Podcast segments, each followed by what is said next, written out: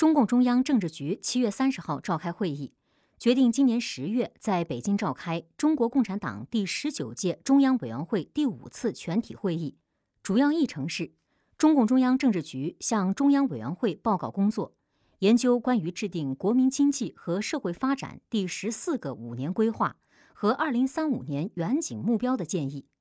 会议分析研究当前经济形势，部署下半年经济工作。中共中央总书记习近平主持会议，